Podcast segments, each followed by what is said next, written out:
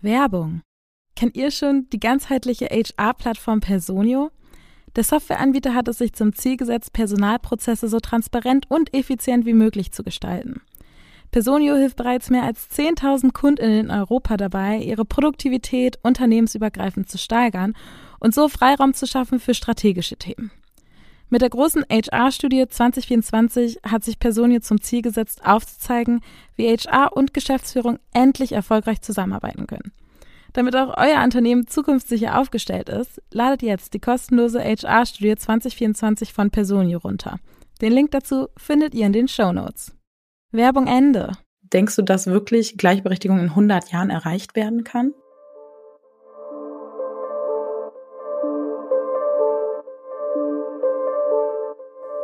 Hi, das ist der Podcast Work Illusion, in dem es um die Arbeitswelt nach unserer Zeit geht. Ich bin Anna und gemeinsam mit Robindro sprechen wir in diesem Podcast darüber, wie sich unsere Arbeitswelt eigentlich zukünftig verändern wird, basierend auf den Trends, die uns heute stark beschäftigen. Cool, dass ihr dabei seid.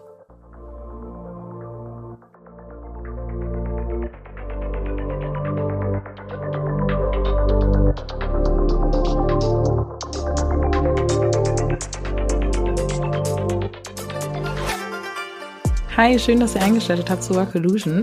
Ich bin hier heute mit Robindro digital zusammengeschaltet. Das ist auch ein schönes Erlebnis. Und wir wollen heute ein bisschen ja über ein Versprechen, was gerade vermehrt aufkommt und was uns beide ein bisschen, also mich macht es auf jeden Fall wütend. Wie ist das bei dir, Robindro?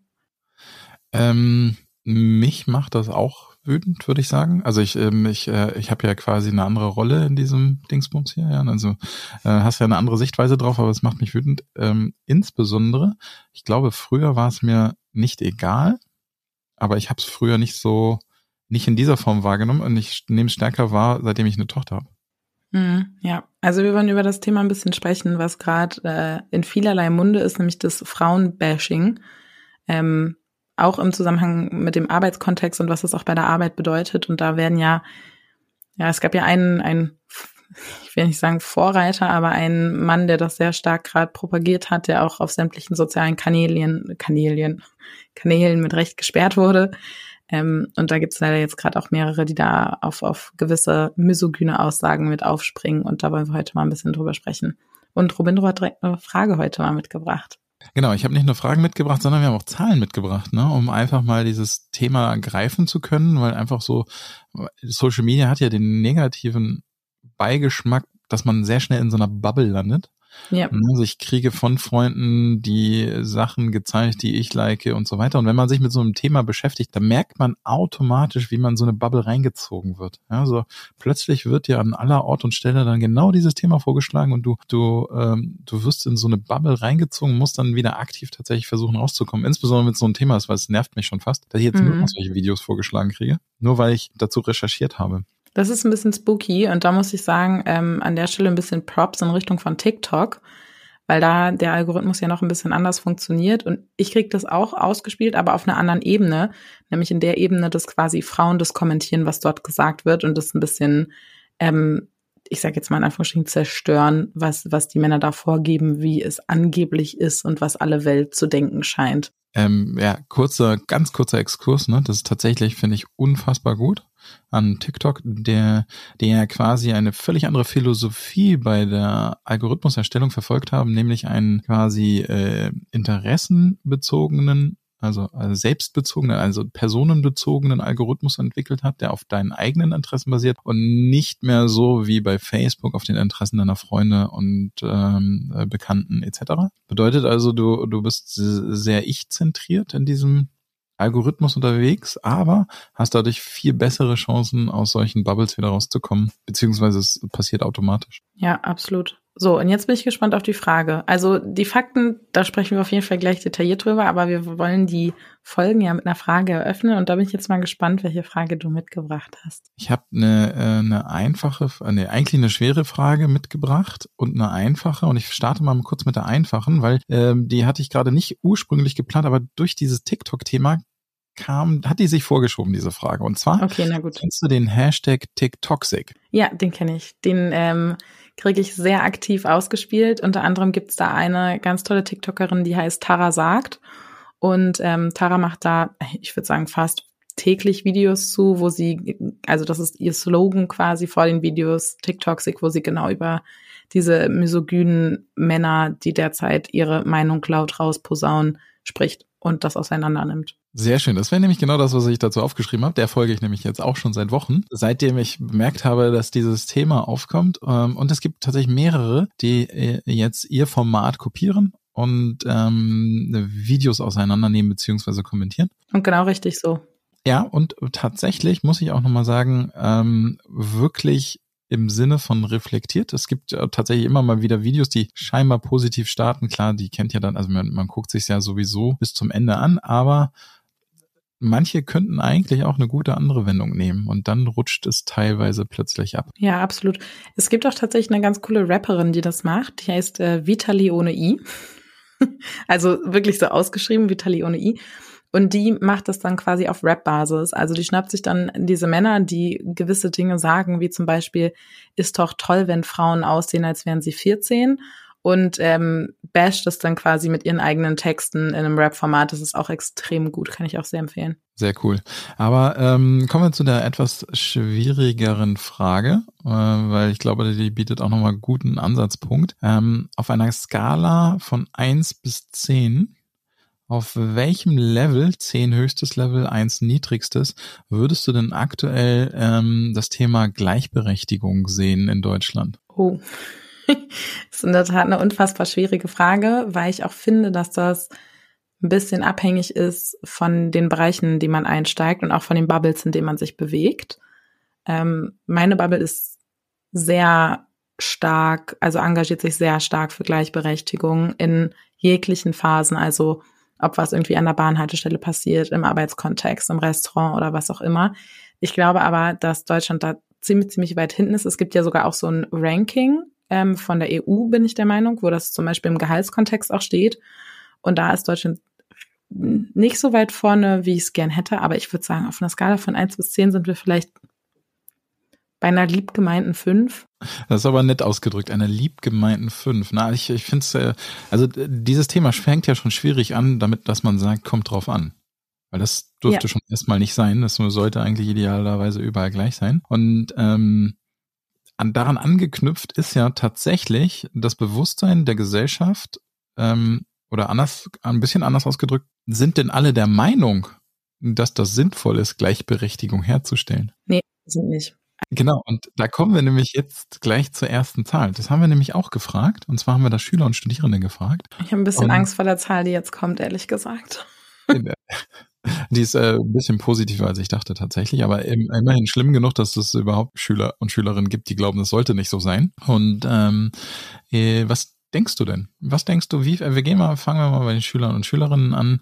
Was denkst du, wie viele da gesagt haben, ähm, dass äh, das dem nicht so sein sollte. Also ich glaube, bevor ich jetzt die Zahlen nenne, würde ich gerne einen kleinen Einschub machen. Und zwar glaube ich, dass das ein ganz starkes Bildungsthema auch ist. Also ich glaube, äh, Menschen, die aus stärker gebildeten Haushalten, also zum Beispiel akademischen Haushalten kommen, haben mit diesen Themen ganz andere Berührungspunkte, weil zum Beispiel vielleicht die Mutter auch voll berufstätig ist. Oder ähm, weil, ich sage jetzt mal, die große Schwester schon studiert und super ambitioniert ist. Also ich glaube, es ist wirklich ein ganz, ganz, ganz starkes Bildungsthema.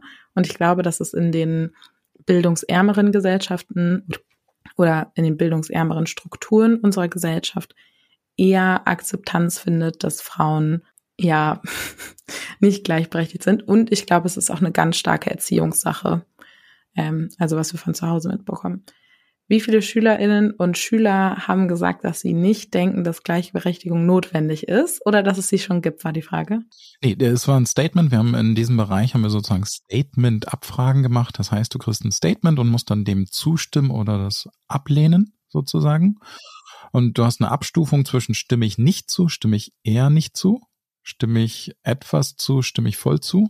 Und was war die konkrete Aussage nochmal? Die konkrete Aussage ist, Mädchen und Frauen sollten in allen Bereichen der Gesellschaft gleiche Chancen, gleiche Rechte und gleiche Möglichkeiten haben. Und ähm, du hast schon total richtig gesagt, ne, es gibt tatsächlich einen Unterschied im Bildungsabschluss. Wir haben einmal getrennt ähm, Schüler und Schülerinnen mit Abitur und Schüler und Schülerinnen ohne Abitur. Also die haben es noch nicht, sondern sind auf dem Abiturweg und ähm, Schüler und Schülerinnen die nicht auf dem Abiturweg äh, sich befinden sozusagen, also nicht mit, ähm, wie nennt man das ab, äh, ähm, gezieltem Abschlussabitur. Und da haben wir ähm, bei den ähm, mit Abitur äh, sagen 11,2 Prozent, dass sie dieser Aussage nicht zustimmen beziehungsweise eher nicht zustimmen. Also sprich, die sagen, nee, das sollte eigentlich nicht so sein, dass äh, Mädchen und Frauen die oh, krass. Okay, das ist, das finde ich schon sehr erschreckend. Das heißt, einer von zehn SchülerInnen sagt das. Das ist schon viel. Ähm, genau, das sagt einer von zehn Schüler, äh, äh nee, Entschuldigung, ich muss nochmal aufhören. Das sagt, äh, das ist jetzt nur die, nur die Zahl für die Jungen. Mhm. Also nur Jungen mit Ziel finalem Abschluss Abitur. Da von denen sagen das 11,2 Prozent. Von denen mit Nicht-Abitur, also wo der finale Abschluss nicht Abitur sein wird, bei Jungen sagen es äh, 17,5 Prozent. Das ist, das ist Boah. richtig viel. Das ist echt, das sind fast zwei, also wenn du zehn Menschen hast, sind das fast zwei Menschen, die das sagen. Genau. Also das ist, das ist, also da muss man jetzt auch nochmal, die, die werden ja alle erst noch groß, gründen Familien, erziehen irgendwann vielleicht Mädchen. Das ist schon mal, das ist schon eine Keule. Und dann erschreckend ist aber auch, finde ich, es sagen 4,1 Prozent der Mädchen, die einen Abi-Abschluss haben werden und es sagen 6,2 der Mädchen, 6,2 Prozent der Mädchen, die ein, äh, sozusagen deren finaler Abschluss ein, also nicht Abiturabschluss ist. Und das mhm. finde ich auch schon ziemlich hoch dafür, dass es ja um sie geht. Ja, vor allem, weil man eigentlich momentan eher das Gefühl hat, dass die, die folgenden Generationen sich extrem gegen diese Themen wehren. Ne? Also die setzen sich ja ganz stark für das Ganze, ja, für das, für nicht nur für Gleichberechtigung, sondern auch für Nachhaltigkeit ähm, ein. Also auf verschiedensten Ebenen betreuen die ja dieses Gleichberechtigungsthema und wir wollen gut sein und wir wollen die bessere Generation sein und wir wollen die Erde wieder zu einem schöneren Planeten machen. Und das dann trotzdem, wenn man weiß nicht, 100 Frauen nimmt, die Abitur machen, davon viel sagen so, ich stehe auch in der Küche am Herd, jetzt mal ganz platt gesagt, also wir haben ja nicht dafür gekämpft oder beziehungsweise wir haben ja dafür gekämpft, dass wir die Wahl haben. Das heißt, an sich ist es überhaupt nicht schlimm, das zu tun. Ne? Wenn du für dich persönlich entscheidest, hey, ich möchte gerne zu Hause bleiben und ich möchte auf die Kinder aufpassen und ich möchte super gern die bekochen, dann ist das überhaupt nicht schlimm. Aber mit einer Annahme da reinzugehen, zu sagen, ja, ich, ich finde das überhaupt nicht notwendig, dass wir gleichberechtigt sind, weil ich mache das eh, ist halt nochmal, finde ich, ein ganz anderes Thema. Und was das auch später für die Arbeitswelt bedeutet, finde ich, vor allem auf der Jungsseite sehr, sehr, sehr bedenklich. Also die, ähm, genau, das, das ist, glaube ich, etwas, was man sich zu selten bewusst macht. Das zieht sich ja dann so durch. Also das äh, sozusagen, das sind, äh, wir haben übertrieben gesagt, sind das dann die Führungskräfte oder auch Manager, Managerinnen oder auch einfach Mitarbeitende von, von, also von morgen, die dann eben genau solche Dinge dann wiederum verhindern die eine, wie nennt sich das hier, so eine Glasdecke einführen, vielleicht auch teilweise, teilweise ja dummerweise dann unbewusst sogar, weil sie einfach das, was sie gelernt haben, äh, praktisch leben. Ja, also ich muss sagen, ich merke halt einfach, dass es ein unfassbar starkes Bildungsthema ist. Mein Freund arbeitet ähm, im, in einem Kontext oder in einem Umfeld, wo ich würde sagen 99 Prozent Männer sind in der Finanzbranche. Und ich hatte das schon häufiger, dass es äh, ganz süß war, weil ich bin dann zu denen ins Büro, die machen so regelmäßig Grillen im Innenhof und so solche Sachen.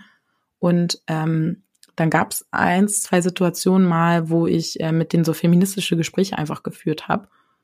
Und seitdem kommen die immer auf mich zu und sagen, hey Anna, das und das ist passiert, war das eigentlich diskriminierend oder ist das äh, sexistisch?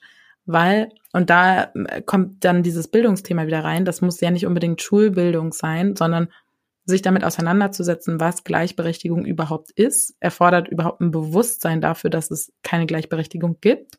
Und wenn du das nicht mitbekommst, zum Beispiel von zu Hause oder selbst in Situationen erlebt hast oder Situationen erlebt hast und das legitimiert wird, dann ist das was, was brandgefährlich ist, weil ohne das Wissen, dass es das nicht gibt, kannst du ja auch nicht anfangen, da einzusteigen und darüber nachzudenken, weil, also, wir haben ja das große Glück, wir können alles googeln, sage ich mal.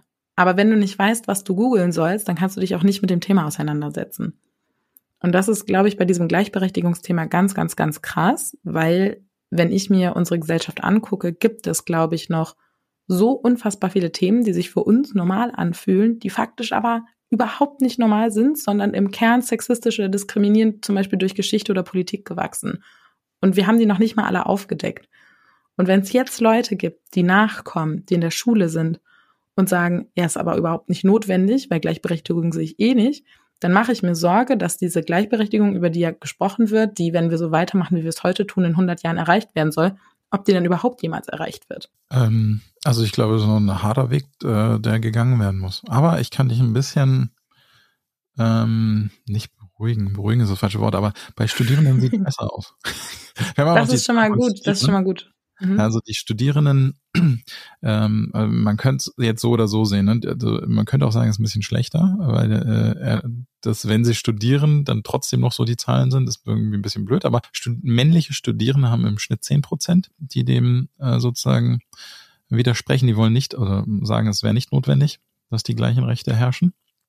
Und tatsächlich haben wir ein, ein, ein Gefälle sozusagen, also äh, den höchsten Wert erzielen Wirtschaftswissenschaftler den höchsten Wert in ist genau, nicht notwendig. Wert, genau, in nicht notwendig. Und den geringsten Wert die Naturwissenschaftler. Dazwischen, wir fragen immer vier Bereiche ab. Das ist sozusagen äh, Wirtschaftswissenschaftler und äh, WirtschaftswissenschaftlerInnen und äh, IngenieurInnen und ITlerinnen und sowie NaturwissenschaftlerInnen. Und äh, das ist sozusagen äh, in der Reihenfolge, wie ich es gerade aufgezählt habe, abwärts Tendenz Richtung Naturwissenschaft, die dann am ehesten dem zustimmen, dass, nee, das brauchen wir. Und ähm, die Frauen, äh, bei den Frauen ist es genauso. Na, die ist genau die gleiche Abwärtstendenz. Ähm, sozusagen den geringsten Wert haben Frauen, die ja Naturwissenschaften, äh, die dem dann wirklich nur noch zu zwei Prozent oder sowas, gucke ich gleich nochmal nach, äh, zustimmen und den höchsten von knapp fünf Prozent bei Wirtschaftswissenschaften. Mhm. Also schon geringere Zahlen als die, die wir jetzt gerade bei den Schüler und Schülerinnen hatten, aber immer noch eigentlich zu hoch. Hm. Also vielleicht würde ich auch gerne noch einmal ähm, die Leute, die zuhören, abholen über diese, was diese misogynen Aussagen vielleicht auch ganz konkret sind. Ähm, nicht, dass sie wiederholenswert wären, aber nur damit ihr das mal gehört habt und wisst, worüber wir eigentlich konkret sprechen. Also wir sprechen über Aussagen wie äh, Frauen sind Gegenstände und gehören einem Mann. Frauen dürfen nicht selbst entscheiden, was sie äh, tragen dürfen. Frauen gehen nicht arbeiten, denn das ist nicht richtig. Also so, das sind irgendwie so die, die Gefälle, in denen wir uns bewegen, die echt gruselig sind und die super viel Aufmerksamkeit gerade auf sämtlichen Ebenen bekommen. Ähm, ja, also ich bin froh, dass zumindest, also es ist halt immer noch krass zu sagen, dass ein Teil der Frauen dem nicht zustimmt. Weil da frage ich mich dann auch ganz arg, woher kommt das? Und wie wird sich das auch zukünftig verändern, ne? Genau, aber äh, bei TikTok, weißt du ja, ähm, das sind nicht nur Männervideos, die. Ähm, das stimmt, das stimmt. Ich habe, ich hab, glaube ich, gestern eins gesehen, da ging es ja, um. Gestern. Das letzte von ihr war äh, mit einer Frau und vor zwei oder drei Tagen hatte sie auch schon mal eine Frau entwickelt, wo du, wo ich auch denke, aber warum? warum war das diese freie Meinungsäußerung? Das hatte ich nämlich gestern gesehen. Da saß, also, da saßen drei Frauen, junge Frauen, ich würde sagen, vielleicht so 16, 17. Ja, nee, die müssen älter gewesen sein, die ein das Auto gefahren, sagen wir 18. saßen zu dritt im Auto und haben darüber gesprochen, von wegen, es würde ja keine Meinungsfreiheit mehr geben. Ah, ja, ja, doch, das, ja, genau. Genau, und das Beispiel war quasi, dass wenn du mit einem Menschen zusammensitzt und der zum Beispiel sagt, dass es halt nicht nur zwei Geschlechter gibt, sondern mehr, und dann musst du das halt akzeptieren. Und wenn man aber selber sagt, ich glaube aber, es gibt nur zwei Geschlechter, dann wird das auf der anderen Seite nicht akzeptiert. So. Und das ganze Ding ist eine Einbahnstraße. So, du kannst es äußern. Do it if you want it. Ist nur die Frage, ob du bereit bist, dann auch das entgegenzunehmen, was du für diese Aussage kriegst. Weil an sich, ja, es gibt freie Meinungsäußerung, die können wir alle betätigen, jeden Tag, jede Sekunde, die wir wollen. Wir müssen halt nur mit den Konsequenzen leben, wenn, wenn wir gewisse Dinge äußern, die einfach gesellschaftlich nicht mehr akzeptiert sind. Das ist auch genau richtig so, dass die nicht mehr so akzeptiert sind, weil wir einen Wandel brauchen an ganz vielen Stellen. Ja. Also ich muss ja da mal kurz sagen, also das ist bei dieser Diskussion tatsächlich ein bisschen schwieriger, aber wir haben es ja auch bei der Corona-Pandemie erlebt, ne? Also freie Meinungsäußerungen, die einfach nur Schrott erzählen, was gegen die Wissenschaft ist oder tatsächlich existierenden Fakten ist halt äh, klar kannst du deine Meinung frei äußern, aber wenn du jetzt, ich hatte gestern gerade wieder so ein Video von einem Flat Earthner, also der, der Personen, die glauben, die Erde ist flach, die, klar können die ihre Meinung frei äußern, aber einfach mal gewisse Dinge komplett zu ignorieren, ist halt oftmals dann in dieser Diskussion auch nicht förderlich. Nee, vor allem das Ding ist ja, die Menschen bewegen sich dann auch in diesem Kreis, ne? Da sind dann Menschen, die das Gleiche sagen und das Gleiche sagen. Und das schaukelt sich irgendwann so hoch, dass die Menschen nicht mehr rauskommen und auch nicht mehr bereit sind, ihre Scheuklappen abzulegen, um über gewisse andere Dinge nachzudenken. Und das zum Beispiel beim Thema Gendern ja auch ganz extrem. Also ich habe Diskussionen geführt, wo gesagt wurde, äh, na ja, ob man sich angesprochen fühlt oder nicht, das liegt ja nur an einem selber. Nein, darum geht's überhaupt nicht. So, es geht darum, eine repräsentative Sprache für alle Menschen, die in unserer Gesellschaft leben, zu schaffen und nicht mehr ausschließlich das generische Maskulinum, Maskulinum zu nutzen, weil es geht ja nicht nur darum, Frauen zu integrieren, es geht auch darum, Menschen mit anderen Geschlechtern zu integrieren oder Menschen auch ohne Geschlecht, die sich vielleicht, weiß nicht, als nicht binär, fluent oder whatsoever identifizieren. Also es geht einfach nur darum, sprachlich eine Gerechtigkeit herzustellen. Und ich finde halt, ich weiß nicht, wie du das siehst, aber ich finde, Sprache ist Macht. Und was wir sagen und wie wir Dinge sagen, das löst unfassbar viel aus. Und darüber müssen wir einfach nachdenken und entsprechend handeln. Äh, absolut, Sprache ist eine Riesenmacht. Ja, das glaube ich total. Ähm, aber tatsächlich ist das ein so komplexes Konstrukt, dass es die wenigsten Menschen begreifen, wie mächtig das ist. Und daher in Deutschland, wir, weil das ist ein, das ist ein direkter Link zum Arbeitsmarkt. Ja, so, weil viele Arbeitgeber, sehr, sehr viele fragen sich natürlich, wie genau formuliere ich denn jetzt die Stellenanzeige? Ja. Klar, im Titel, also es ist äh, absolut, also es ist ja Pflicht sozusagen MWD anzugeben. Ohne das geht's nicht, aber das ist, das ist, das ist, das hat nichts mit Sprache zu tun. Wenn ich da eine eine kryptische Abkürzung irgendwie hinter die Titel der Stellenanzeige, dann habe ich dem Gesetze Genüge getan, aber tatsächlich der, der, der Kern liegt eigentlich in der ordentlichen Formulierung. Und äh, das ist ein ganz krasses Thema für Arbeitgeber, wie sie damit umgehen. Weil du unter Umständen deine SEO zerschießt. Du ähm, durch die, äh, ähm, die Lesbarkeit teilweise ja tatsächlich verschlechterst und dann tatsächlich in einigen Zielgruppen äh, auf 40, 50, 60 Prozent triffst, die sagen, nee, das finde ich völlig Quatsch. Hm, und damit, ja. ähm, äh, du machst eigentlich das Richtige und beraubst dir aber einiger Bewerber, Bewerberinnen, auch, auch Frauen. Also es war, sagen auch ganz viele Frauen, die, dass sie das für Quatsch halten. Und wenn die dann so eine Stellenanzeige sehen, dann denken die, oh Gott, wie, wieso gendert denn der Arbeitgeber? Und das ist, glaube ich, eine wirklich schwierige Diskussion für ganz viele Arbeitgeber, sich damit auseinanderzusetzen und einfach Position zu beziehen. Also, nee, wir machen das jetzt so, weil wir wollen Menschen im Unternehmen haben, die das verstehen oder zumindest ähm, sagen, nee, ist eine gute Sache, vielleicht kriege ich es auch nicht immer hin. Ne? Es, es gibt, ich kenne auch viele, die, für die ist das teilweise wirklich zu kompliziert, einfach auch so zu sprechen. Und ich merke auch, ich musste mich selbst trainieren. Ne? Also ich, ich habe gesagt. Das ist eine Übungssache. Ist, ja. Ich halte viele Vorträge, moderiere und alles mögliche und es ist einfach oftmals sau schwierig, das dann auch ähm, sinnvoll durchzuhalten. Aber wenn du dir erstmal im Kopf dein Mindset umgestellt hast, dann ist es auch nicht mehr so schwierig. Ich erinnere mich noch, als wäre es gestern gewesen, als ich in meinen ersten Job gestartet bin. Ich war bereit für die Arbeitswelt. Der mentale Load, der mit meiner ersten Vollzeiteinstellung einherging, habe ich aber definitiv unterschätzt. In dieser Zeit hätte ich mir auf jeden Fall Unterstützung von meinem Arbeitgeber gewünscht. Und so geht es nicht nur mir, denn zwei Drittel aller Arbeitnehmenden wissen nicht, an wen sie sich mit mentalen Herausforderungen wenden können. Ich hätte gern damals schon von der Plattform OpenUp gewusst. OpenUp ist eine digitale Plattform für das persönliche mentale Wohlbefinden. Von Einzel- und Gruppensitzungen mit PsychologInnen bis hin zu Check-ins und selbstgesteuerten Lernerfahrungen. OpenUp bietet all die Hilfe, die jeder verdient. Dies ist nicht nur überall, sondern auch jederzeit abrufbar. Mittlerweile bieten mehr als 1500 Unternehmen mit OpenUp Mitarbeitenden die Möglichkeit, sich Unterstützung zu suchen. Mehr Infos zu OpenUp und wie es das Wohlfinden deiner Organisation unterstützen kann, findest du in den Show Notes. Ja, und ich finde, man muss da auch ein bisschen den Anspruch an Perfektion ablegen. Also für mich ist das Gendern zum Beispiel unfassbar wichtig. Heißt das, dass ich das immer bei jedem Wort schaffe, das zu tun? Nie. Aber die Intention ist da und ich möchte es gerne. Das heißt aber, es hat halt keinen Anspruch auf Perfektion, genau wie meine restliche Sprache ja auch keinen Anspruch auf Perfektion hat. Ich verspreche mich auch mal, ich setze auch mal einen falschen Artikel ein. Ich habe auch mal eine komische Satzbaustruktur. So, das passiert alles. Und genau das Gleiche, finde ich, passiert beim Gendern auch. Und ich glaube, das müssen wir auch ein bisschen ablegen, da diesen Anspruch an die Perfektion zu haben, dass man das direkt alles machen kann. Weil wir müssen auch überlegen, ne, so wie wir heute sprechen, wie viele Jahre haben wir uns genau diese Sprache angeeignet? Und das lässt sich halt nicht in zwei Wochen ändern. Und das ist total in Ordnung, dass sich das nicht in zwei Wochen ändern lässt. Es ist wichtig, dass das Bewusstsein dafür da ist und dass wir es Schritt für Schritt machen. Und da ist kein Anspruch an Perfektion. Äh, absolut.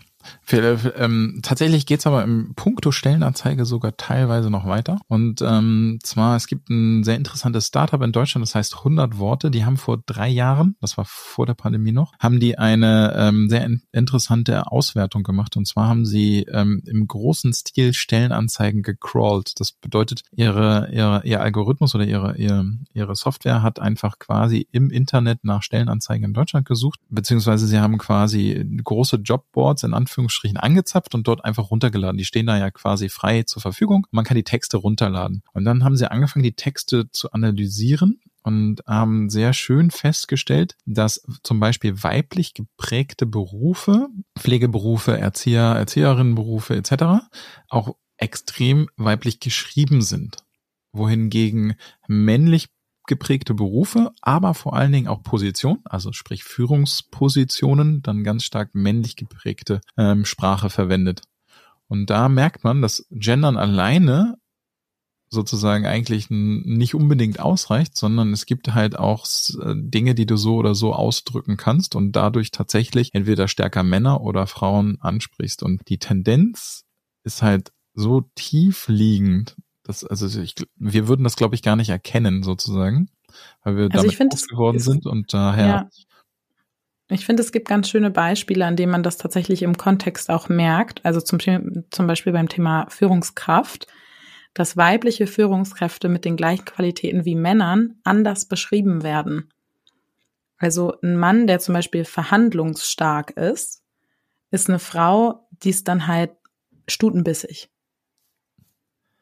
Ja. So, das sind jetzt mal zwei super extreme Beispiele und ich glaube, genau das läuft uns halt auch wieder über den Weg bei, bei, bei einer Stellenanzeige, weil natürlich wird dort eine, wenn, wenn es um eine Führungskraft geht, in den meisten Fällen eine männliche Führungskraft beschrieben. Und zum Beispiel ist auch im Kontext mit Frauen das Wort ambitioniert negativ belastet. Bei Männern ist das hervorragend. Wenn Männer ambitioniert sind, ist das Beste, was du kriegen kannst. Wenn sich eine Frau als ambitioniert bezeichnet, dann ist es direkt so, oh, Abdivul und Familie und hm, und das ist doch ein bisschen doll und die sollte mal ein bisschen chillen, so sag ich jetzt mal. Und ich glaube, dass äh, das ist genau das Phänomen, was man dann auch in der Stellenanzeige sieht, dass halt genau. einfach diese Worte, weil die unterschiedlich geprägt sind, einfach auch unterschiedlich verwendet werden. Äh, genau solche Worte, aber grundsätzlich auch Sprache. Frauen und Männer mhm. verwenden Sprache grundsätzlich sehr anders oder nicht sehr anders, aber unterschiedlich. Und da gibt es auch relativ umfangreiche Studien aus den USA zu, wie Sprache verwendet wird. Und ähm, ich glaube tatsächlich, das Problem, also ich finde es super, dass wir angefangen haben, gendergerechte Sprache zu verwenden, dass auch das Bewusstsein auch immer mehr steigt. Aber der Kern dieses Problems liegt so viel tiefer, dass das wirklich sehr, sehr lange dauern wird, weil es ist halt ein Mindset-Thema. Und alles, was du drumherum baust, ist sicherlich ein Anfang und du versuchst zu diesem Kern vorzudringen. Aber es wird halt, glaube ich, wirklich nicht so, so, es ist ja etwas, was quasi im Kern der Menschheit liegt. Hm. Ja, da, da wird super lange dauern, dran zu gehen, weil ja Themen einfach über Jahrhunderte gewachsen sind. Das ist ja einfach verrückt, sag ich jetzt mal. Und äh, Robin, ich wollte aber mit dir nochmal drüber sprechen, wenn so ein misogyner Fall oder eine misogyne Aussage bei dir im Unternehmen passieren würde, wie würdest du damit umgehen? Was würdest du als CEO machen? Tatsächlich würde, also was heißt würde, also ich, ähm, die, die Personen werden direkt darauf angesprochen. Ja, es muss einfach mal offengelegt werden. Sehr häufig habe ich auch in der Vergangenheit, jetzt bei uns im Unternehmen nicht, aber ähm, du kriegst solche ähm, auch Veranstaltungen, Events, also es passiert ja schon sehr, sehr häufig.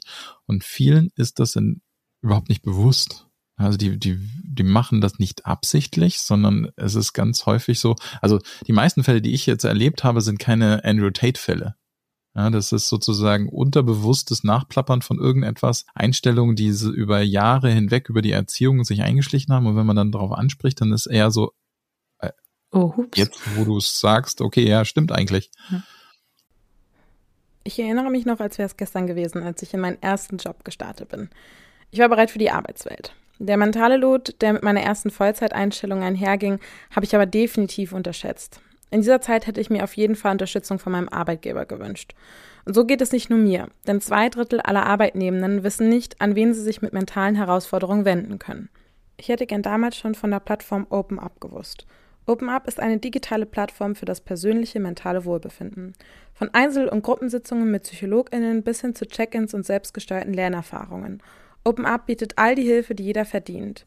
Dies ist nicht nur überall, sondern auch jederzeit abrufbar. Mittlerweile bieten mehr als 1500 Unternehmen mit OpenUp Mitarbeitenden die Möglichkeit, sich Unterstützung zu suchen. Mehr Infos zu OpenUp und wie es das Wohlfinden deiner Organisation unterstützen kann, findest du in den Show Notes. Aber, Aber, es gibt auch noch Leute, die das wirklich ganz stark praktizieren. Also ich war, ich war letztens auf einem Gründer-Event oder einem GründerInnen-Event und habe dort, bin da das erste Mal auch als in meiner Rolle als Gesellschafterin für das Startup aufgetreten. Und dann bewegst du dich auch in unterschiedlichen Runden und vernetzt dich und unterhältst dich. Und meistens geht's dann ja so los, dann stehst du irgendwie mit vier, fünf Leuten und pitcht halt erstmal, was dein Startup so macht. Und äh, bei Amelia geht es darum, dass wir uns quasi zu, zur Aufgabe gemacht haben, die Frauenquote von unten aufzurollen. Und dafür haben wir ein digitales, psychologisch und wissenschaftlich fundiertes Persönlichkeitsentwicklungsprogramm entwickelt und aufgesetzt. Und ich habe dann quasi das wirklich super mit ganz viel Liebe und sehr viel Inbrunst gepitcht, weil das einfach wirklich für mich ein unfassbar wichtiges Thema ist. Und ich bin fertig mit meinem Pitch und der eine Typ guckt mich an und sagt wirklich, ich, mir ist alles aus dem Gesicht gefallen in dem Moment ah, dann könnte ich euch ja verklagen, dann rufe ich mal meinen Anwalt an. Und ich war so, hä, was zum Teufel? Und tatsächlich wollte er mir damit klar machen, dass wir dann ja Männer diskriminieren würden. Und er hatte sich davor schon eine, eine, also eine Sache geleistet. Ich hatte für ihn sein Weinglas gehalten, als er zum Buffet gegangen ist, halt einfach, weil ich nett bin. Und kam wieder und sagte zu mir, ach, ist ja immer schön, eine weibliche Assistenz zu haben. Und habe ich ihn auch angeguckt und gefragt, geht's noch? Und es war ganz schön, weil die restlichen, die mit uns in der Runde ähm, saßen, sind dann damit aufgesprungen und sagten, also quasi nach meinem Pitch und sagten zu ihm, ah, dann können wir auch Leute verklagen, die Boxershorts herstellen. Ah, dann können wir auch Leute ähm, verklagen, die Periodenprodukte herstellen. Ah, dann können wir auch Leute verklagen, die Schuhe herstellen. Das ist ja diskriminierend gegenüber von Menschen, die keine Füße haben. So. Und der Typ hat es einfach, einfach nicht gerafft. Also der hat das wirklich ernst gemeint. Und das fand ich sehr schockierend in so einem gebildeten, ambitionierten Umfeld so eine Meinung zu haben und dann auch noch zu äußern. Aber im Arbeitskontext finde ich das auch teilweise unfassbar schwierig, weil ich habe das Gefühl, dass bei Frauen teilweise auch noch die Bildung fehlt, wie sie damit umgehen können, wenn sowas passiert. Ähm, ich glaube, es ist auch äh, ist sozusagen ja auch, wie du charakterlich gestrickt bist. Ne? Also suchst du erstmal den Fehler bei dir oder also es gibt ja viele Dinge, die teilweise, glaube ich, auch heute noch Frauen daran zweifeln lassen, ob das überhaupt richtig ist. Weil es gibt ja, wie du in der Umfrage gesehen hast, auch Frauen, die sagen, nee, Moment, ist doch genau richtig, so wie es früher war. Und, äh, Oder wie wenn, es jetzt ist. Äh, äh, wie, ja, wie es jetzt ist. Es, es gibt ja schon gewisse Fortschritte, aber ich finde es auch noch schlimmer. Also gibt ja auch viele, die sagen, nee, früher war es halt besser. Aber ähm, vielleicht auch noch mal kurz da angedockt. Ich, es gibt auch ein bisschen ja den Fall der Übersteuerung. Also zum Beispiel ich, ich habe drei Kinder. Ich bin total angewiesen auf Produkte, die erstmal nur für Frauen sind. Zum Beispiel Coworking Space mit Kita. Ja, der nächste hier hatte am Anfang überlegt, nee, Männer lassen wir nicht rein. Ich so dachte, Alter, ich brauche das aber.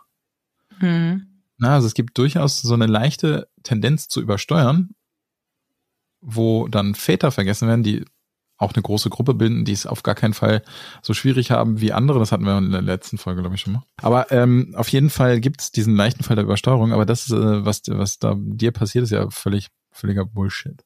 Ja, und ich sage jetzt mal, das ist kein Einzelfall, ne? Mhm. Also die meisten, wenn man das erzählt, sind dann super geschockt und sagen, boah, voll krass und mh, hm, ja, aber das ist was, was mir wöchentlich passiert. Also das war jetzt schon ein sehr extremes Beispiel, aber ich könnte 200 weitere Beispiele aufmachen. So, also locker flockig aus, aus der Hüfte, wirklich, das wäre gar kein Problem. Und da dann halt einfach, also mir hilft es zu sehen, dass das Männern auch die Augen öffnet, ne? Vor allem auch im beruflichen Kontext, dass da eine Aussage gemacht wird und ich dann wirklich dort stehe und sage, das war sexistisch. So, und der Mann guckt mich an, hä? Hä? Wieso war das denn jetzt sexistisch? Und dann erklärst du's und dann siehst du wirklich so, wie dir die Schuppen von den Augen fallen, so, boah, da habe ich aber noch nie drüber nachgedacht. Ja, genau, aber das ist, glaube ich, genau der Punkt. Ne? Die meisten, äh, zum Glück die meisten, glaube ich, machen es unterbewusst nicht böswillig absichtlich, weil sie jetzt genau das Bild verfolgen, sondern weil sie es einfach ohne drüber nachzudenken halt, oder machen ja die meisten Sprache, also deswegen ja auch Sprache es macht, über die Sprache ja so mit reingekriegt haben. Mhm.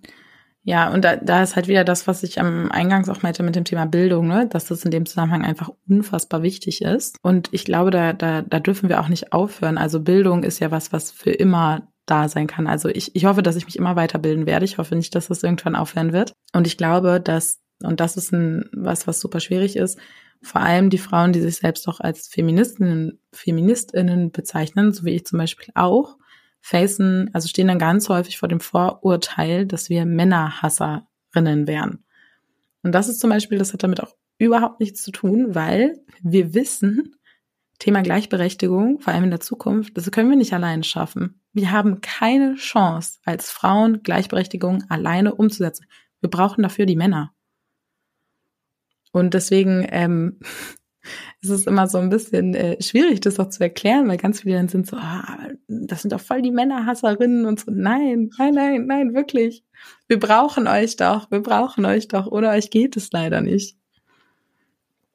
Ja, ja absolut richtig. Lass uns nochmal, ich habe noch, ein, noch, eine schön, noch ein schönes Statement. Ja, ich dachte, oh, das oh. Schönste zum Schluss. Nein. Also ähm, der, der Aufhänger war ja ursprünglich mal äh, Andrew Tate, du hast es am Anfang gar nicht gesagt, aber das war ist einer der Influencer, die dieses Thema jetzt überhaupt wieder so ähm, prominent platziert haben ähm, mit den Aussagen und den Videos, Podcasts und was der alles gemacht hat. Also der war ja sehr umtriebig. Und ich muss sagen, ähm, ich, ich habe lange drüber nachgedacht, aber ich dachte eigentlich gut, dass das jetzt passiert ist, weil dadurch wird jetzt gerade extrem sichtbar, wie viele das tatsächlich noch denken, die sich gar nicht getraut hätten, solche Videos, das wäre alles versteckt geblieben. Ja, Aber ich habe da eher ein bisschen Sorge, ehrlich gesagt. Also um kurz mal die, die andere Seite zu schildern, und mhm. zwar, dass sich junge Männer oder Männer generell oder Menschen jetzt darin bestätigt fühlen. Und ja. also auf der einen Seite, ja, du hast jetzt die Awareness, es gibt noch Menschen, die das denken, okay, das wusste ich schon vorher, aber jetzt hast du eine große Gruppe an Menschen, die sagen, ja, der hat recht und ja, das stimmt und endlich spricht es mal jemand aus. Und das ist was, was mir extreme Sorge macht, weil das nimmt so ein bisschen so mhm. Mm, Sekten-Vibes. Also so. Ja, das stimmt. Und davor habe ich Angst. Also sage ich ganz ehrlich, davor habe ich Angst. Ähm, da, da muss ich dir recht geben. Wobei ich jetzt, äh, wenn ich jetzt sozusagen in Social Media Mechanismen denke, ähm, dass du, du hast eigentlich im Wesentlichen nur eine Chance, gegen so ein Thema anzugehen, wenn es Aufmerksamkeit bekommt und auch so, dass es medienpräsent wirksam wird. Ne? Also dass du so wirklich anfangen, große Medien solche Themen nochmal stärker wieder aufzugreifen, um darüber zu sprechen, zu diskutieren. Aber auf der anderen Seite hast du völlig recht, die Gefahr besteht, ne? und man sieht es auch an den Zahlen. Wir haben ähm, haben das natürlich auch abgefragt, wer denn jetzt alles äh, Andrew Tate kennt. Und ähm, je jünger, desto mehr, würde ich vermuten. Äh, äh, genau, ja, also je jünger, desto mehr. Ähm, und jetzt gucken wir doch gleich mal hier drauf. Also es, es ging noch, also äh, Frauen tatsächlich bei den Schüler und Schülerinnen, äh, äh, bei den Studierenden kannten die Frauen interessanterweise wenig Andrew Tate, bis gar nicht. Die Männer schon, alle bei zehn, ungefähr zehn Prozent der Männer, die sagten, ja, habe ich schon gesehen. Wir haben jetzt nicht abgefragt, ob er jetzt Idol-Charakter hat, sozusagen. Mhm. Aber ähm, äh, bei den Schüler und Schülerinnen sind wir schon teilweise fast bei 20 Prozent. Und da merkt man schon, also die, die kriegen es eher mit. Denen wird das vielleicht auch auf sozialen Netzwerken eher mal vorgeschlagen. Ähm, genau. Aber jetzt äh, lass uns noch mal zur letzten Aussage kommen, weil die ist dann doch noch mal so, dass man noch eine Podcast-Folge dranhängen könnte, quasi. und zwar haben wir als Statement noch abgefragt, Unterschiede zwischen Männern und Frauen im Berufsleben empfinde ich als Ungleichbehandlung. Im Schülerbereich haben wir dort bei den Jungs, ähm, bei denen mit Abitur, sagen 22,9 Prozent, nee, den stimme ich nicht zu oder eher nicht, also empfinde ich nicht so. Die Unterschiede sollen ruhig sein. Ähm, und äh, ungefähr in der gleichen Größenordnung auch bei den äh, Nicht-Akademiker, äh, Nicht-Akademiker, Entschuldigung, denen, die äh, nicht Abitur als Abschlussziel haben, äh, sind auch bei 22,8 Prozent. Und äh, bei den Studierenden, und das finde ich halt auch hart, ne, da sagen, ähm, ist die Größenordnung die gleiche ne, bei den Männern. Die äh, auch 22,8 Prozent der Wirtschaftswissenschaftler sagen, äh, nee, finde ich nicht. Also, äh, also empfinde ich nicht als Ungleichbehandlung, wenn äh, es da Unterschiede zwischen Männern und Frauen gibt.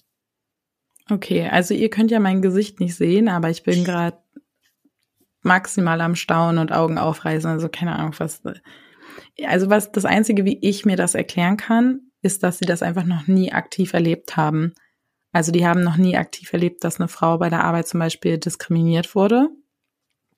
Und das Problem ist ja, und das ist wirklich auch was, wo, wo glaube ich auch nicht so viel Aufmerksamkeit da ist, die Diskriminierung von Frauen am Arbeitsplatz erfolgt ja nicht nur durch Männer, sondern auch durch Frauen. Also man sollte meinen, ey, wir wissen, das ist hier alles Kacke und wir rocken das jetzt zusammen und wir nehmen uns bei den Händen und sind gemeinsam stark. Nee, nee. Da gibt's dann leider Frauen, die sagen so, ähm, Ellenbogenmentalität. Also die, die auf diesen Zug der Diskriminierung im Arbeitskontext auch mit draufspringen. Aber das ist, also ich, das ist das Einzige, wie ich es mir erklären kann, dass die einfach noch nie wirklich in einer Anstellung waren und es einfach in, im Umfang, den das ja nimmt, gar nicht greifen können. Ähm, tatsächlich hatten wir in dieser Runde, haben wir die ähm, Statements und Fragen äh, nur den Nachwuchsgruppen gestellt. Ähm, es macht sicherlich Sinn, das auch nochmal bei den Berufstätigen zu machen. Wir waren uns ja, vor allem bei den Young Professionals würde mich das interessieren. Ja, ähm, wir, wir waren uns nur, also wir, wir haben halt ähm, dieses Thema ähm, Influencer, Social Media, Idole in Anführungsstrichen. Äh, da fokussieren wir uns immer auf die Nachwuchszielgruppen und wir, der Auslöser war halt Andrew Tate für diese Erhebung. Also, dass wir gesagt haben, wir machen es erstmal nur bei den, Nach bei den Nachwuchsgenerationen, aber es kann durchaus Sinn machen, das nochmal aufzugreifen ähm, und gegebenenfalls dann nochmal eine, eine weitere Podcast-Runde dazu zu drehen ähm, für das Thema äh, Berufserfahrene, also Young Professionals sowohl akademisch als auch nicht akademisch. Das sind so die Standardgruppen, die wir unterscheiden. Ja. Ähm, um da auch nochmal reinzutauchen und Unterschiede vielleicht festzustellen. Okay, Robindro, ich möchte aber jetzt nochmal kurz darüber sprechen. Was denkst du, wie wird sich das denn zukünftig verändern? Also wird die, die Sichtbarkeit für diese Diskriminierung oder die Ungleichberechtigung sichtbarer werden und wird es auch bei den SchülerInnen irgendwann ankommen? Also, weil ich sag jetzt mal, meine Generation fängt jetzt an, Kinder zu kriegen. Und bei uns ist das ein riesiges Awareness-Thema. Also auch nicht bei allen, ne? Aber in meiner Bubble ist das auf jeden Fall ganz stark so. Und wir geben das ja hoffentlich unseren Kindern auch mit. Wobei ich auch schon gemerkt habe, bei Freundinnen, die jetzt Kinder kriegen, da passiert auf einmal wieder ganz viel Rückschritt, der mir Sorge macht, der wohl aber auch, weiß ich nicht, durch solche Situationen, wie du sagst, es gibt einen Coworking Space mit Kita und da dürfen nur Frauen rein, ja auch schon wieder gesellschaftsgemacht ist. Also es gibt einfach viele Themen, die, wenn eine Frau ein Kind hat, zurück zu alten Mustern verfallen, was super traurig ist. Ich habe da auch noch keine Lösung für leider, sonst. Also, hoffe, äh, äh, also nur nochmal für diesen Coworking Space, für den ich unglaublich gerne Werbung mache. Das ist nämlich der Juggle Hub in, in Prenzlauer Berg. Die haben das bei der Gründung schon erkannt. Die haben quasi äh, die, die Initiierung für das Thema war die Frau. Und dann haben sie bei der Gründung gemerkt, ey, da gibt's ja noch mehr, die das gleiche Thema haben. Mhm. Und haben dann direkt damit ähm, das äh, auch eröffnet. Auch für Männer und ähm, unterstützen auch mit vielen Projekten einfach Parents. Weil Parents ähm, teilweise es einfach schwieriger haben. Aber das, was du sagst, ne, das ist ähm, der, der, das würde den Podcast, wir soll, könnten dazu einfach noch eine Folge machen quasi, weil nämlich du, ähm, wenn du das im Arbeitskontext betrachtest, es gibt so unfassbar viele Biases, also Vorurteile im Kontext gerade zum Beispiel der Personalauswahl, dass du ähm, ich, ich gebe euch mal ein ganz einfaches Beispiel. Ne? Also ähm, viele dachten am Anfang, ja gut, äh, lasst den Bias rausnehmen äh, und die Maschine entscheiden zum Beispiel. Ne? Algorithmen entscheiden über Personalauswahl, machen Vorauswahl. Ähm, dann kriegst du vielleicht so einen Bias mal leichter raus, aber das stimmt zum Beispiel auch nicht, denn Amazon hatte so ein wunderbares Beispiel, wo die einen Bot äh, in die, ein, in die Personalauswahl, also in die Rekrutierung, Einstellung von neuen Mitarbeitenden mit integriert haben, der auf historischen Daten trainiert worden ist der hat dann festgestellt, dass in der Historie, in den Daten Männer bevorzugt wurden. Ein Algorithmus sagt dann, Ja, das, wenn das schlau war, dann verstärken wir den Effekt mal. Da wird es ja einen mhm. Grund für gegeben haben, dass Männer bevorzugt worden sind. Da werden, also so jetzt, ich übertreibe jetzt gerade, aber der Algorithmus denkt nicht, die Algorithmen sind eigentlich per se erstmal nicht so schlau, sondern die befolgen einfach Regeln und gucken sich Daten an und wenn die mit Bias-Daten trainiert werden, ist die Wahrscheinlichkeit total hoch, dass sie den Bias verstärken, weil es aussieht, als wäre es richtig gewesen. Und da, daran allein schon an dieser Diskussion merkst du, wie tief dieses Thema in den Systemen verankert ist und steckt. Und ich, ich kann ja aus meiner eigenen Erfahrung sagen, ich, ich dachte echt, mich tritt ein Pferd, weil es steckt so tief drin. Mein Sohn wollte vor einigen Jahren mit Nagellack zur Kita. Ich so, alles klar. Hier ist Nagellack, Mama macht das auch immer. Rauf mhm. auf die Füße. Dann ist mhm. er in der Kita und kriegt dann die Rückmeldung, ey, das ist doch nur für Frauen. Wieso machst du denn das? Ja, und das ist ja auch nicht böse gemeint oder so, aber das ist einfach so, du, als wenn du als Elternteil das irgendwie hinkriegen möchtest, du hast so viele Baustellen plötzlich an so vielen Orten, könnte Stunden darüber äh, erzählen, an wie vielen Minipunkten meine Kinder plötzlich in Geschlechter reingedrückt werden, wo es überhaupt nicht notwendig ist. Ja, allein Kleidung, ne? Ähm, dass suggeriert wird, Kleidung hat ein Geschlecht, Kleidung hat kein Geschlecht. Ja, genau. Also äh, genau das, das, aber da habe ich noch die größte Handhabe drüber. Ne? Mhm. Aber wenn um Filme geht, äh, Spielzeug, was in der Kita angeboten wird und so weiter. Dabei habe ich, ich habe eine super Kita. Ich bin total überzeugt von unserer Kita, ist echt geil. Aber das steckt halt in diesem, in dieser Gesellschaft, in diesem Gesamtsystem so tief drin, dass du es echt schwer hast, um sowas rauszuhalten. Ja, das war ja genau das, was ich eingangs gesagt habe. Ich glaube, es gibt so viel Diskriminierung in unserer Gesellschaft, die uns einfach faktisch noch gar nicht bewusst ist, weil wir dafür noch gar nicht den Blick haben, weil das normal ist oder halt einfach nicht als Diskriminierung als solche im ersten Moment wahrgenommen wird. Hm. Aber wirklich, ich würde gern zum Ende nochmal wirklich auf die Zukunft eingehen wollen. Also so, glaubst du, dass zukünftig die Zahlen eher hoch oder eher runtergehen? Und denkst du, dass wirklich Gleichberechtigung in 100 Jahren erreicht werden kann? Weil ich habe momentan das Gefühl, dass wir mit Andrew Tate zum Beispiel so einen Rückschritt gemacht haben, dass wir jetzt wieder 50 Jahre drauflegen können. Nee, also ich glaube tatsächlich, ähm, dass wir ähm, uns sukzessive weiter nach oben entwickeln werden. Ich glaube, also wenn du, wenn du das jetzt in einer Kurve ausdrücken würdest, dann ist das schon so ein, so ein Gebirge. Wir haben, werden immer wieder so Momente haben, wo es ein bisschen bergab geht, so wie jetzt in diesem Sommer mit diesen ganzen wirklich, also ähm, es war ja kein Shitstorm, aber diese Videos mit den Männern, die sind so wie Unkraut aus dem Boden gesprießt. Ja, und ähm, jetzt wird es wieder eine Aufwärtsbewegung geben und ich kann dir einen ganz einfachen Mechanismus sagen, der das mit beflügelt, ist der Fachkräftemangel. Der Fachkräftemangel wird dafür sorgen, dass Frauen zumindest im Beruf immer stärker gleichberechtigt werden, weil das Zeug einfach nicht mehr geschafft werden wird, wenn du anfängst zu diskriminieren. Wenn du anfängst und zu sagen, für diese Position möchte ich eigentlich keine Frau haben, wird nicht gehen, dann kriegst du niemanden mehr.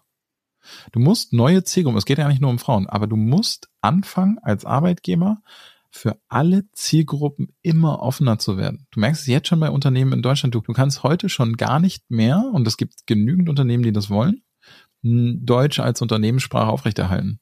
Wenn du kriegst nicht mehr Leute, nicht mehr genügend Leute, die Deutsch können für Führungspositionen, ja. es wird automatisch so sein, und das ist eigentlich traurig, dass es dazu kommen musste und nicht vorher passiert ist, sondern der Fachkräftemangel wird für mehr Gleichberechtigung einfach automatisch sorgen. Das finde ich, also auch wenn das Thema Fachkräftemangel super blöd ist, finde ich, ist das eine schöne Aussicht, weil natürlich für mich ist wichtig, ne, ich bin noch mit meinem Mindset so, dass ich sage, ich möchte die Welt noch verändern. Ich möchte, dass hier zu einem besseren Ort machen und ich möchte den Planeten verlassen als einen gleichberechtigteren, als auch heute ist oder als auch morgen oder in 50 Jahren sein wird. Und das sind natürlich ähm, dann Gedanken oder Aussichten, die, die mir auch helfen, daran festzuhalten. Und vielleicht noch einmal, was ich noch gern zum Abschluss sagen möchte bei dem Thema. Und dazu habe ich am Wochenende eine ganz tolle Kino zum Thema Mut gesehen dass wir halt nicht mehr länger schweigen dürfen. Schweigen ist wie mitmachen. Also wir müssen halt anfangen, unsere Stimmen zu erheben und wir müssen etwas sagen und wir dürfen uns dagegen wehren. Und auch da wieder, genau wie bei der Sprache, das hat keinen Anspruch auf Perfektion. Und das ist was, was geübt werden muss. Ich habe zum Beispiel in meinem Handy eine Notiz, wo ähm, ich Dinge niederschreibe, wenn ich wieder mal in so einer Situation war und mir erst danach die bessere Reaktion einfällt, dann schreibe ich die auf. Damit ich die in meinem Kopf habe und damit ich das einmal runtergeschrieben habe, damit ich das mit in die nächste Situation nehmen kann und daran wieder wachsen kann. Und das ist einfach nur was, was ich, was für mich super, super wichtig ist und was ich zum Ende nochmal sagen möchte, ist, Schweigen ist wie mitmachen, auch wenn das hart ist. Ich weiß, dass es richtig hart ist. Aber wir müssen wirklich sowohl Männer als auch Frauen, als auch divers, wir müssen anfangen, unsere Münder aufzumachen, weil sonst passiert nichts. Wenn wir Ungerechtigkeit sehen, ob das im privaten Kontext ist, bei der Arbeit, an der Bushaltestelle mit einer fremden Person, macht verdammt nochmal den Mund auf. Ein wunderbares Schlusswort. Ein sehr hartes Schlusswort. ja, manchmal muss man wecken. Ja.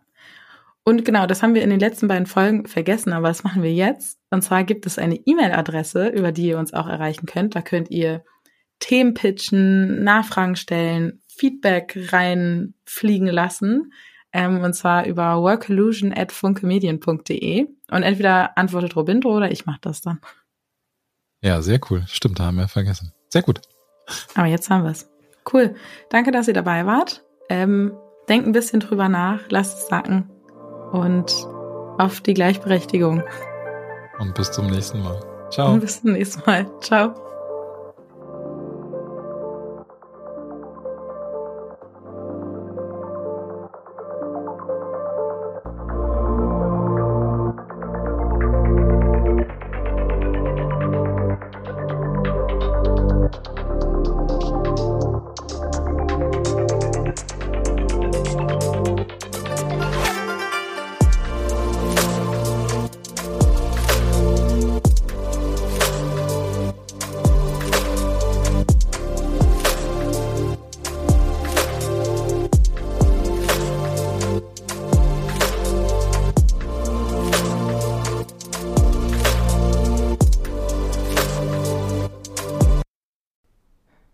Ich erinnere mich noch, als wäre es gestern gewesen, als ich in meinen ersten Job gestartet bin.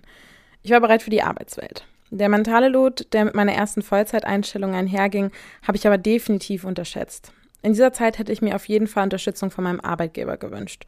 Und so geht es nicht nur mir, denn zwei Drittel aller Arbeitnehmenden wissen nicht, an wen sie sich mit mentalen Herausforderungen wenden können. Ich hätte gern damals schon von der Plattform OpenUp gewusst. OpenUp ist eine digitale Plattform für das persönliche mentale Wohlbefinden. Von Einzel- und Gruppensitzungen mit PsychologInnen bis hin zu Check-ins und selbstgesteuerten Lernerfahrungen.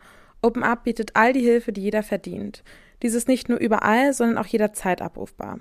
Mittlerweile bieten mehr als 1500 Unternehmen mit OpenUp Mitarbeitenden die Möglichkeit, sich Unterstützung zu suchen. Mehr Infos zu OpenUp und wie es das Wohlfinden deiner Organisation unterstützen kann, findest du in den Show Notes.